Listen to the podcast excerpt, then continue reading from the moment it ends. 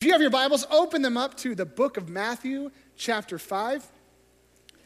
If you are new with us, right in front of you, there are some tools that you can use during the service today. Um, there's a Bible you can grab and uh, find that. There's a table of contents. Find Matthew, find that book, and look for chapter 5 of Matthew. There's also a look inside card that tells you about all the ministries up here. We'd love for you to take that with you if you're new.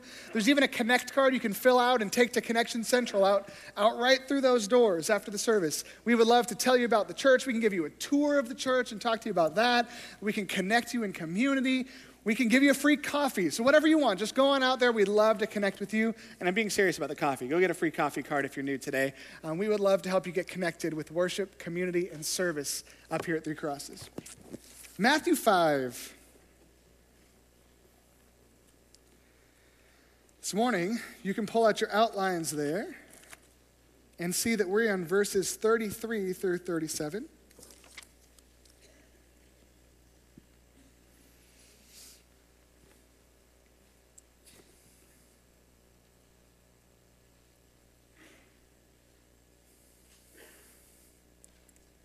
And Jesus says in Matthew chapter 5, verse 33 Again, you have heard it was said to the people long ago, Do not break your oath, but fulfill to the Lord the vows you have made. But I tell you, do not swear an oath at all, either by heaven, for it is God's throne, or by the earth, for it is his footstool, or by Jerusalem, for it is the city of the great king. And do not swear by your head, for you cannot make even one hair white or black. All you need to say is simply yes or no. Anything beyond this comes from the evil one.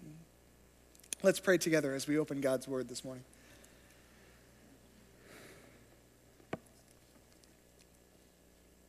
Father, this morning as we sing, we're reminded that you alone are faithful, that you are the God who keeps his promises. And so often we fail and uh, we say we're going to do things and we don't go through with it. We give people our word and we break it. We make vows to you and we break them. And we're reminded as we read this text that so little of life is under our control. And so we trust you this morning. We trust that you would open our eyes to see what this word has for us. We trust you that you would make us into people who cling to your promises and live upright lives. And pray that you would help us to live in humility and love as we follow you every day. We pray these things in Jesus' name. Amen. And do you swear to tell the truth, the whole truth, and nothing but the truth? So help you, God, with your hand on a Bible. You ever had to make that kind of oath? Have you ever said, I, I promise to love you honor you, keep you, and forsaking all others, be faithful to you alone as long as we both shall live. I give you this ring as a symbol of my vow that with all that I am and all that I have, I honor you in the name of the Father and the Son and the Holy Spirit. Amen. Vows are beautiful, weighty things. And we celebrate at a wedding ceremony a vow that's being exchanged between a husband and a wife. We see a Bible paraded out in a courtroom in our country, and folks put their hand on it or they gesture towards it and they say, I will tell the truth, so help me, God.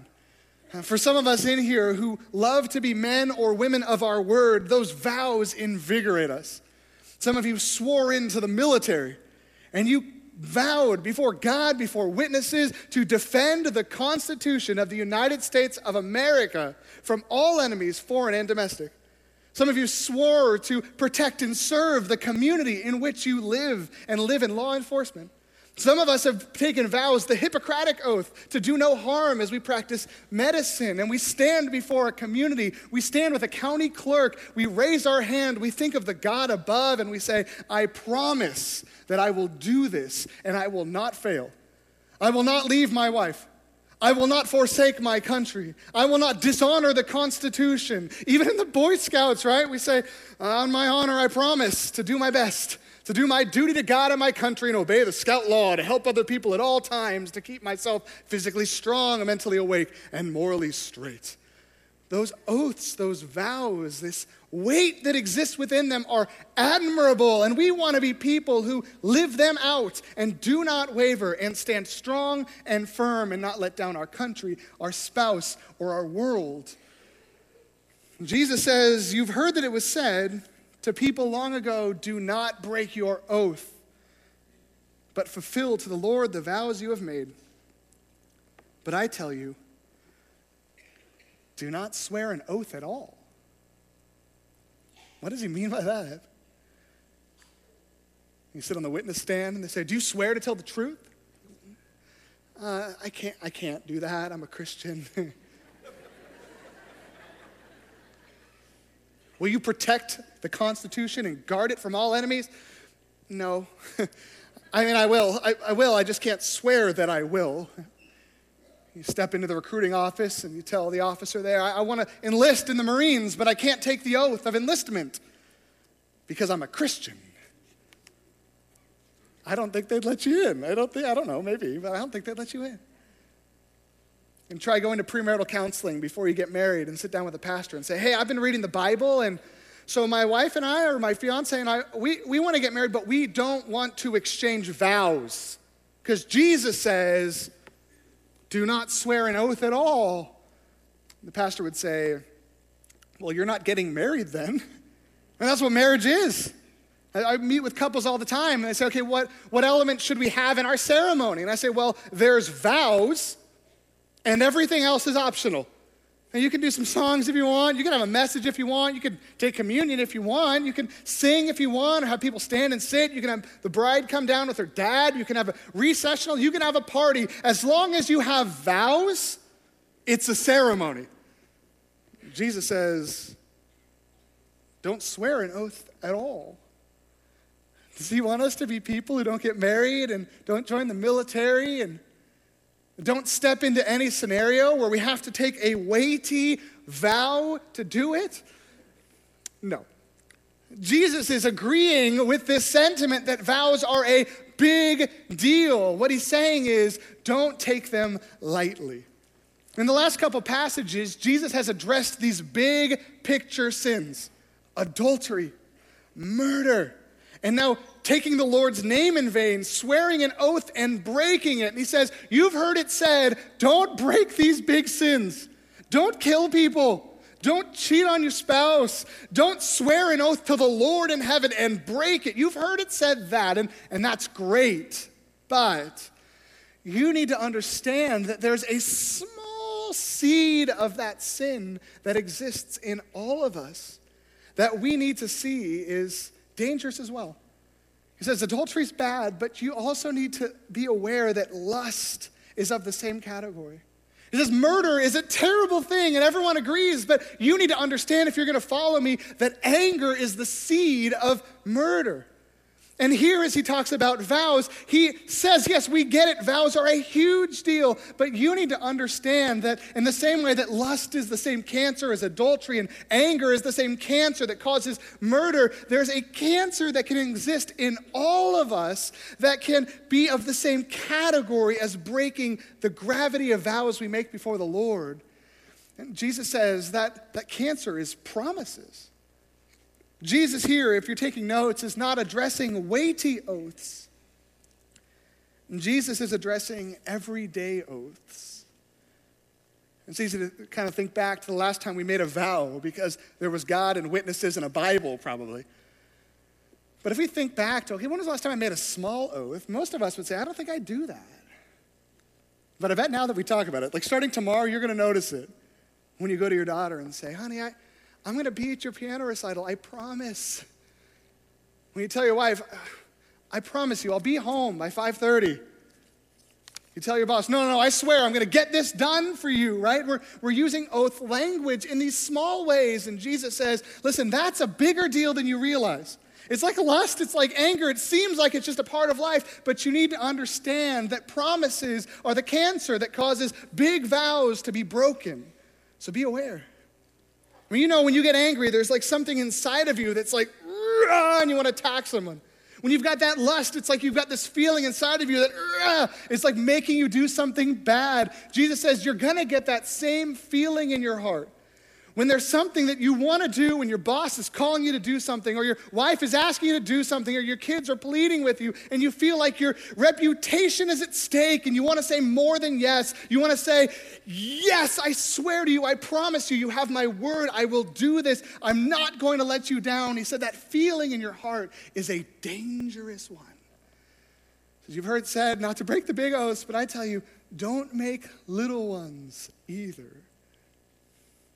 I remember the first time I started wrestling with the lesser and greater oaths was in the first grade. I wasn't a Christian or a little Christian kid or anything, but I remember being on the playground and, and this phrase came out of my mouth when I was talking about something I had observed. I said, I swear to God, that happened. And when I said it, I, like I said, I wasn't like a believer, but I, I remember thinking like, whoa, that's a big deal. I swear to God that it happened. Like, what if, it, what if I was wrong? What if it didn't actually happen? What if I missaw that? Is, is God going to deal with me? So I started thinking, okay, how do I say something when I'm like pretty sure that it happened, but I, I don't want to like bring God into it because that's a big deal. And so I said, okay, if I'm 100% sure, if like it's life and death and I'm absolutely sure, I will swear to God that it's true. But, but if I'm not 100, like if I'm 99% sure, let's drop the God and then I'll just say, I swear. And that's kind of grave too. So if it's like 95%, I reason, like, I'll just promise. You know, so it's like, no, no, no, I promise you, or I swear to you, or I swear to God to you, right? And I started realizing that I could use my words to explain the gravity affixed to what I was calling was true. And then as I grew up, I started noticing that you can use a lot of different phrases to give people hints as to what is your intention behind doing something. Like if somebody asks you, hey, you want to come to my house and help me move? You're like, oh, I don't want to say no. Um, I don't want to say yes, though. Uh, I'll, I'll try to come by. How about that, you know? Hey, you want to come to my baby shop? Uh, I might be, I'll see if I can swing by, right? And we start finding these phrases that we can use because no seems mean and yes is not what we want to say. And so we find this, there's this gradient that exists where we can find different ways to say different things and we won't be held accountable. Like when I was the college pastor, our college kids all the time would say, Hey, you coming to small group tonight? Are you coming to college group? You going to camp? And they would say, Yeah, I'm going to try. And we decided that I'll try is the college no. That's, that means no. If you're in college, if you want to say no, college kids can't say no. So instead they say, Hey, I'll try to be there. Hey, I'll try to get that project done. Oh, no, no, yeah, it's, it's, I have every intention of getting that done before five today. Oh, and if it's a big deal, yes, I, yes, sir, I'm going to work on that right away. That means I'm actually going to do it. You know, oh, no, no, no, I will have that for you by the end of the week, or I'm working on it right now, right? We, we have different ways of saying things to show the world how serious we are about whether it's going to be done or not. You can see on your outline, on number two, it says, Some words we use to make lesser oaths. I thought instead of me giving me those words, why don't, or you those words, why don't you choose some? What are the words that you use when you want to make an oath to somebody? When your wife is saying, I need you home on time tonight, and you want to tell her, not just I will, but no, I promise you I will. How do you say it? If you need help, ask her. She's sitting next to you. Just get a little nervous there, right?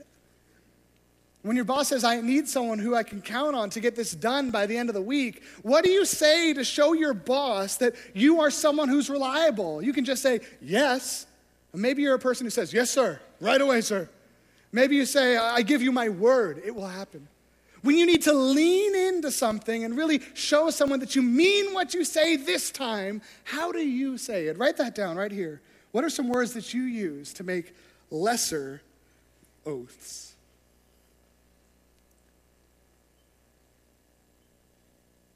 Don't look at your neighbor. In Jesus' day, it seems they had a whole system for this, kind of like we do. And they didn't say, I promise, or they didn't say, it will be done, or you have my word. They would say things like, I swear by heaven, I swear by the earth, I swear by Jerusalem, or I swear by myself. Because they understood the gravity of swearing by God Himself, and so they found lesser ways to say it to, to show that you had the intention of following through, but you don't want to face the consequences from God if you don't.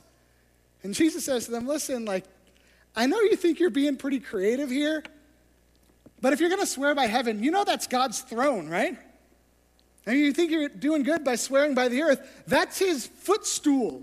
God stands on the earth. He's huge. You're tiny, and you're swearing by his earth.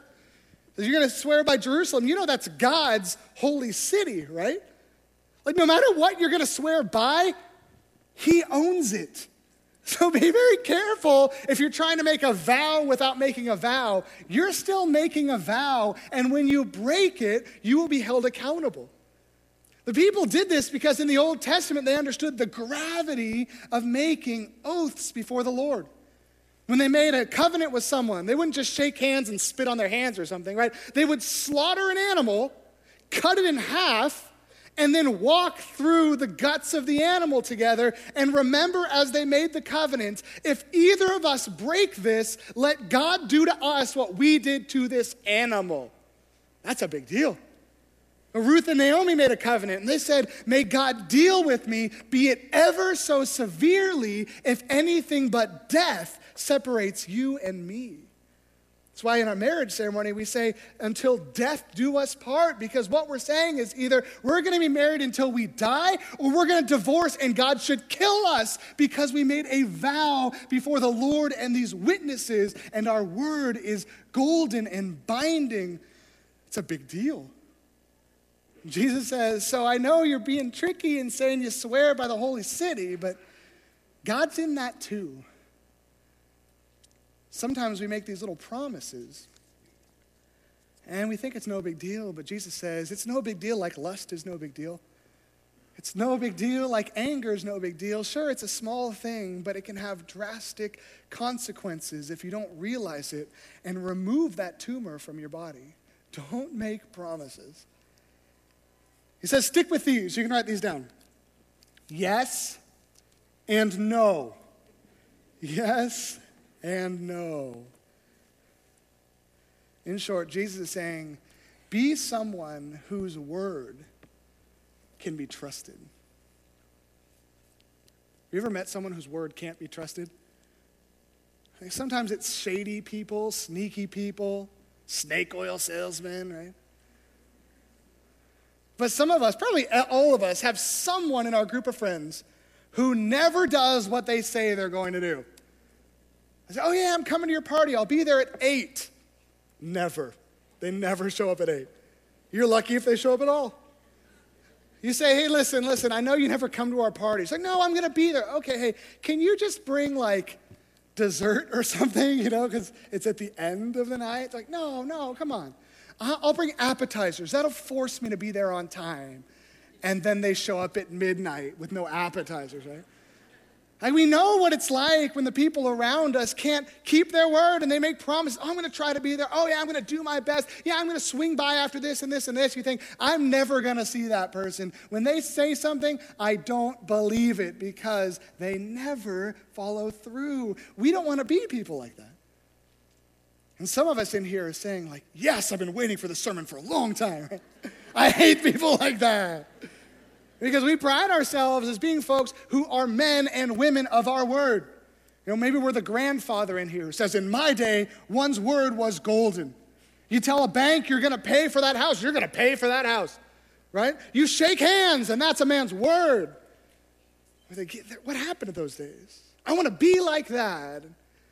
And yet, those of us who pride ourselves on following through, on saying yes and being there, on not making excuses, getting caught in traffic, but figuring it out, right? Those people, those of us whose word can be trusted, we often have the biggest problem with this.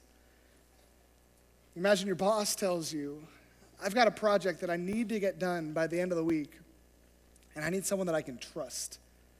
Right? You're like, oh yeah, this is me, right? I've been waiting for this. This is how I prove myself. I'm a man of my word or I'm a woman of my word.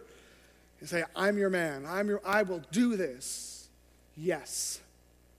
Your boss says, okay, good, good. Go and do it, right? And you tell your wife, oh, I had a great opportunity at work today. Uh, my boss said he needed something done by the end of the week. And I said, I'm your man. I'll get it done. And she said, that's great. Just don't forget, you also promised your daughter you'd be at her piano recital. Well, yes, I did. And I will do that too. I will get my work done by Friday at 4. I'll have an hour to relax, and then I will be at the piano recital at 5:30 because I gave you my word and I am a man of my word. So you crack your knuckles. I'm doing this, right? As long as everything aligns this week, it's going to work and and then Tuesday, you're still waiting on a call from the vendor, right? Like, when? Return my calls. I need the product. Return my calls. Return my calls. They're not returning your calls. Your heart starts beating like, I need to get this thing done, right? And yeah, you can go to your boss and say, hey, there's been a snag, but you're not that kind of guy. You keep your word, right? So you power through it. You work late at night every night because you're going to be there for the recital on Friday and you're working late, you're getting up early, you're trying to do it yourself, you're rallying up teams, and when they fall through the cracks, you pick it up because you're a man of your word. But as it gets closer to Friday, you start to realize that there's no way it's going to be done by the piano recital. But you're a person of your word. You don't let down your boss. This is your opportunity to show your boss that you've got it together. And so you call your wife on Friday at 4 and say, hey, honey, I'm not going to be able to make it tonight to the recital after all because I gave my word to my boss that I'd get this done. And your wife says, Well, you also gave your word to a nine year old in our house that you'd be at a recital. And we'll just let her know that I really wish I could be there. She's like, No, no, no, you let her know that you really wish you could be there. And she says, I'll get her right now. And the nine year old gets on the phone and says, Hey, Dad, are you coming to my recital? Now, honey, um, Daddy has to work late tonight. He's got a big project at work, and it's very important that Daddy follows through with what he told his boss he would do. She says, But Daddy, you told me you would come to my piano recital. Well, I know I said that. You promised. I know I said that, but sometimes daddies have to break their promises. Sometimes things happen that are outside of your control. And you finish your project and you miss the recital and you feel like, okay, I was trying to be a person of my word here, but this keeps happening to me. Jesus says the problem is when we make these small promises, or we make these medium promises, or we make these big promises, we can't always control whether we keep our word or not. Jesus says, Those of you who think you're pretty tricky and you swear by your head, you think you're in control of your head? Look in the mirror. You see those gray hairs? Turn them brown again. No, you have no control over your head. Stop making promises because you can't control anything. Have you ever had one of those days where you had made your promise that you'd get something done and it looks like it's not gonna happen, and so you're stressed beyond measure because of it? Like you're driving to work and you're like, okay, as long as every light is green, as long as there are no cops around, as long as I can go through the carpool lane and not get pulled over, I will be there on time. As long as the email works, as long as the Wi Fi doesn't crash, as long as I can get into the server, as long as the printer is delivered, as long as this and this and this and this and this and this and this and this and this lines up together, I will be a man of my word. You start to realize that being a man of your word or being a woman of your word does not depend on you completely. The problem is when we make oaths, we gamble with our reputation. Have you ever watched a poker tournament on TV and, and seen someone scrambling to stay above water? It's usually like this backroom thing, and a guy comes in and he's stressed out and and he's got this money. He needs to double it so that he can provide for his family, right? Like the stakes are high and the violin's playing, right? And he's like, he's like, I'm going all in.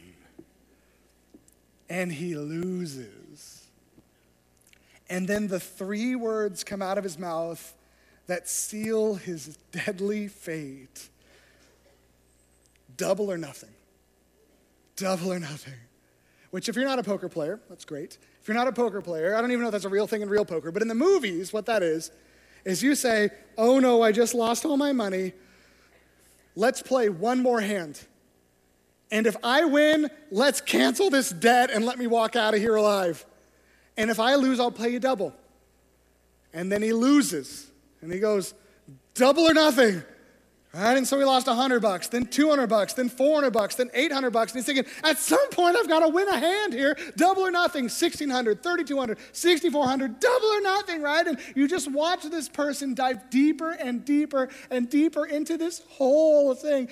Double or nothing.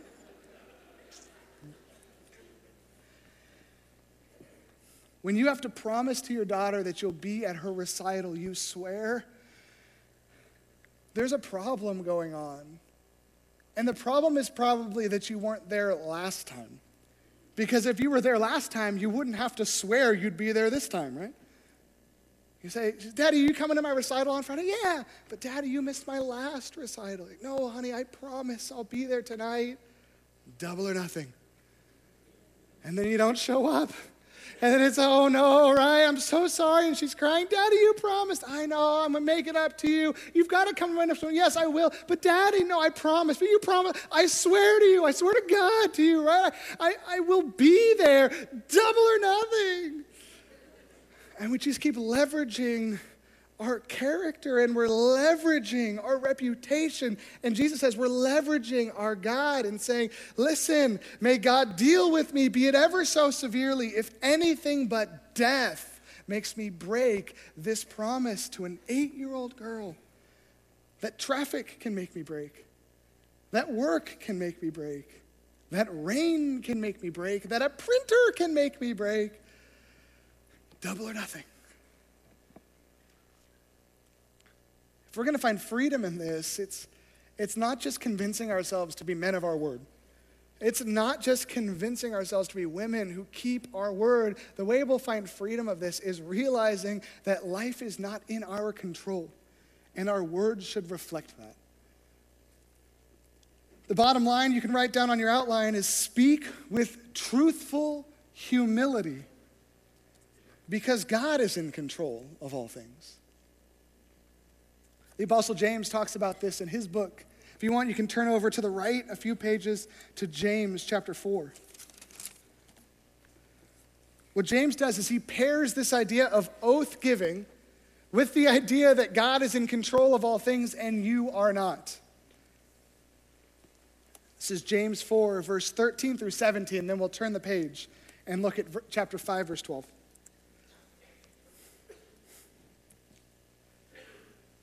James says, Now listen. I hear, hear pages turning, that's why I slowed down. It's after Hebrews, before First Peter.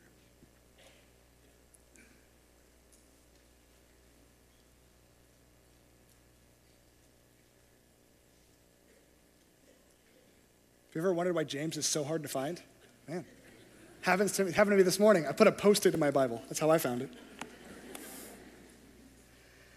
Verse 13 says, Now listen, you who say, Today or tomorrow, we'll go to this or that city, spend a year there, carry on business, and make money.